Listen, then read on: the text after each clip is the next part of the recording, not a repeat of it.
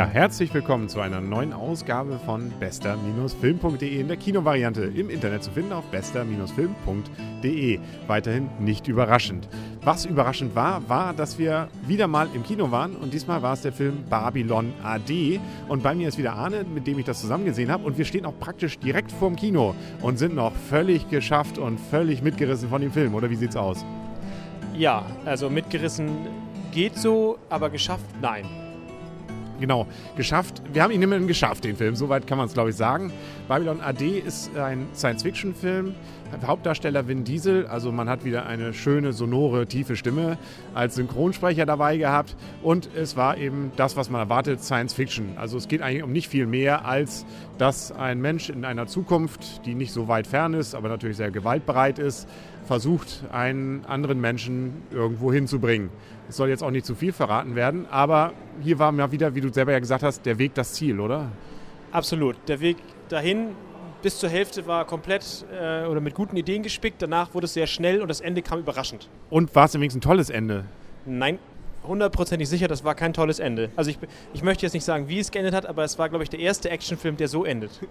Genau, ein äh, fast schon Frauenfilm kann man es, glaube ich, am Ende nennen. Nein, also normalerweise erhofft man sich ja, es gab ja so ein paar Wendungen oder sie haben ja den Film auch so ein bisschen so gestaltet, dass es auch Wendungen geben sollte, was angeblich überraschend dann wirken sollte. Erstens war es nicht so richtig überraschend und irgendein wirklicher Gag war es am Ende dann auch nicht. Also der klassische Gag, der, der, mir dazu einfällt, war, ist natürlich wie immer Star Wars ich bin dein Vater, Luke. Genau. Nun sollte man aber auch nicht zu sehr damit ähm, liebäugeln, da zu glauben, dass in der ersten Teil der Vater schon aufgetaucht ist. Das, das, die, die das jetzt hören und denken, oh, das ist wahrscheinlich da sein Vater, der, der Russe da in seinem Limousine oder sowas. Ich lege falsche Spuren. Genau, wir sollen ja auch verwirren, das Ganze, genau.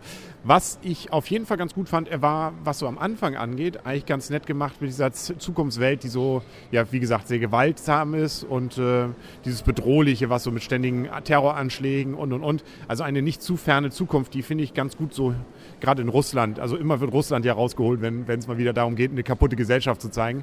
Und, und eine dreckige Gesellschaft. Kaputt und dreckig. Und das fand ich, haben sie ganz gut hingekriegt. Definitiv. Das, also die erste, die Atmosphäre war hervorragend gemacht. Ich habe ja schon Kritiken gelesen, die haben diesem Film, glaube ich, ganze ein von fünf Punkten oder sowas gegeben, dass er richtig schlecht soll, das sein soll. Das würde ich jetzt aber nicht sagen, dass er wirklich so schlecht war. Nein, also in Punkten gesprochen von 1 bis 10 denke ich so, also 5 solide 5. Also find ich, mehr finde ich persönlich nicht, aber ich bin ja der, immer der kritische von uns beiden. Deswegen, ich würde nämlich 6 geben. Das liegt einfach daran, dass ich, aber das magst du ja auch, eigentlich Science Fiction ganz gerne mag, ist eben Popcorn-Kino. Man darf sich am Ende nicht zu sehr über dieses, ich meine es ein ziemlich zweifelhafte Ende wundern, dass, äh, wo man eigentlich denkt, das kann es eigentlich sein. Also normalerweise sind das immer die Bösen, die dann hier als die Guten dann plötzlich am Ende dastehen.